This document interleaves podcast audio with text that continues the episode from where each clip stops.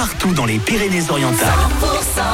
C'est parti pour la pause du futur avec Christine Tercier et Daïdé, notre médium, notre voyante. Vous lui posez vos questions sur 100%.com. Elle répond sur votre avenir dans la région dans un instant. Juste après Texas et Kongs. Vos infos tout de suite. Il est midi. 100%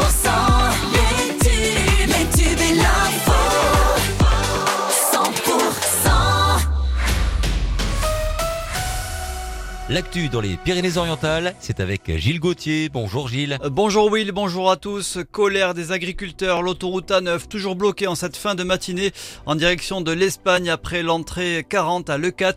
Les véhicules doivent impérativement sortir à Perpignan Nord euh, tandis que l'entrée est interdite à toutes les voitures. Pour les poids lourds, le stationnement est obligatoire. Le temps des questions à Elne après le drame d'hier. En fin d'après-midi, une femme âgée de 26 ans et sa fillette de 2 ans ont été retrouvées mortes dans un appartement dans la basse ville. Vers 18h30, et les pompiers ont été appelés euh, pour un feu dans un logement. Une fois l'incendie maîtrisé, ils ont découvert les deux corps inanimés. La mère aurait été victime de brûlures, la fillette aurait succombé à l'inhalation de fumée. Et puis à Perpignan, les pompiers ont été mobilisés cette nuit pour un feu dans une habitation de la rue Erkman-Chatrian.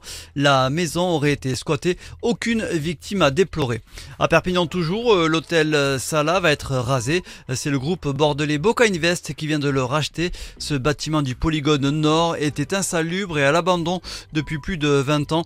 Un projet euh, alliant commerce et bureau devrait voir le jour. En rugby, objectif victoire à l'extérieur pour l'USAP demain en déplacement à Toulon. C'est la 17e journée du top 14. Le coup d'envoi est à 17h.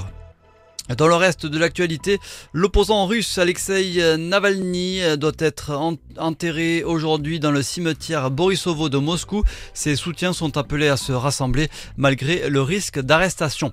À Besançon, un enfant de 5 ans dans un état grave après avoir été mordu par deux chiens. Euh, Ça s'est passé hier en fin d'après-midi. Le garçonnet a été touché au visage, au mollet, à l'avant-bras et au dos. Les circonstances de l'accident restent floues. 66 membres de la coordination rurale interpellés ce matin à Paris. Ils menaient une opération coup de poing autour de l'Arc de Triomphe. Et puis, le prix des paquets augmente euh, aujourd'hui. Le paquet des cigarettes entre 30 centimes